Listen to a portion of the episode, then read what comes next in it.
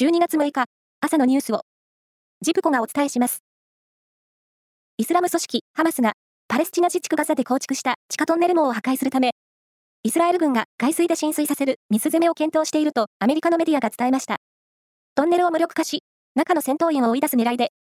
先月初旬にアメリカ側に計画を伝え、協議しているということです。OECD、経済協力開発機構が去年、81の国と地域の15歳を対象に実施した学習到達度調査の結果が公表され、高校1年生が参加した日本は、読解力が過去最高の3位となり、2018年の前回調査の15位から大幅に上昇しました。さらに、科学的応用力は5位から2位に、数学的応用力も6位から5位に上がり、国際的なトップ水準を維持しました。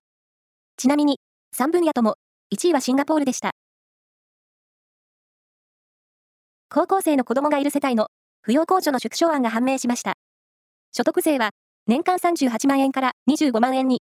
住民税も年間33万円から12万円に、それぞれ引き下げる方向で検討が進められていることが分かりました。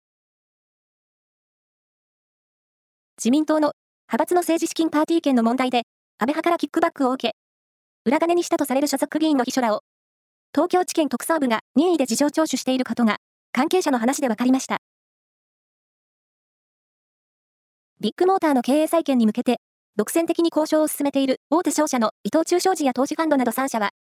会社を2つに分割させた上で、中古車販売などの事業を引き継ぐ新会社を買収する計画案を検討していることが分かりました。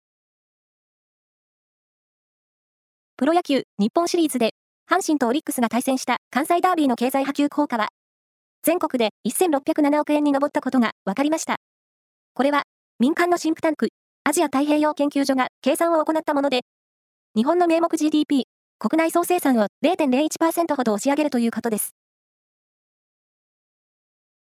サッカー、J リーグの年間表彰式、J リーグアウォーズが行われ、今シーズン、22ゴールを決めて、ヴィッセル神戸の初優勝に貢献した大迫勇也選手が、MVP、最優秀選手賞に選ばれました。以上です。